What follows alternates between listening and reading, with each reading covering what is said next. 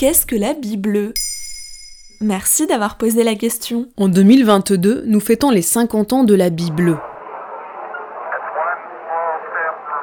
Neil Armstrong, chef de la mission Apollo 11.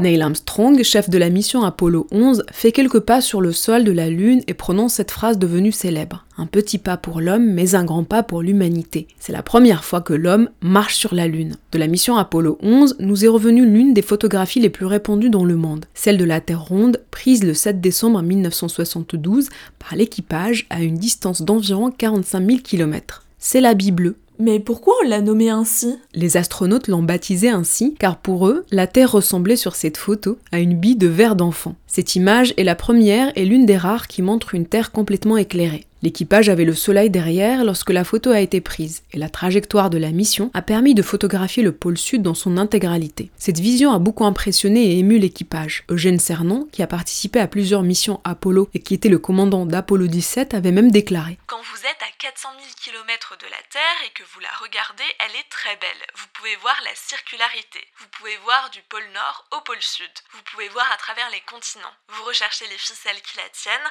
un quelconque point d'appui et il n'existe pas. Vous regardez la Terre et autour l'obscurité la plus noire que l'homme puisse concevoir.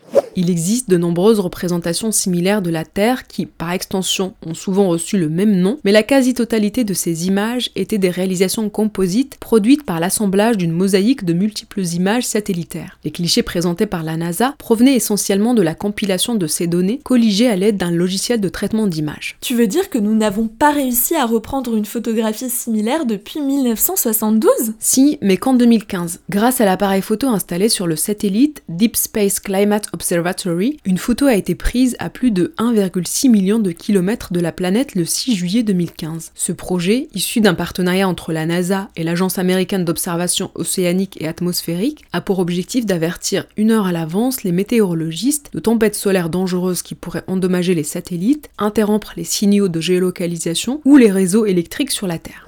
Or, l'appareil photo sur la sonde prend également des images de la Terre éclairée par le Soleil toutes les deux heures. La NASA a indiqué qu'elle diffuserait chaque jour de nouvelles images 12 à 36 heures après la réception des données. Mais pourquoi en fait l'anniversaire des 50 ans de la Bible? Tout comme le lever de Terre, la photographie prise par William Anders en 1968 durant la mission Apollo 8 et représentant la Terre partiellement dans l'ombre, avec au premier plan la surface lunaire à la manière d'un lever de soleil, la Bible bleue illustre la finitude planétaire. Sa publication a généré un effet de surplomb au sein de l'opinion publique et a donné naissance au premier mouvement écologiste.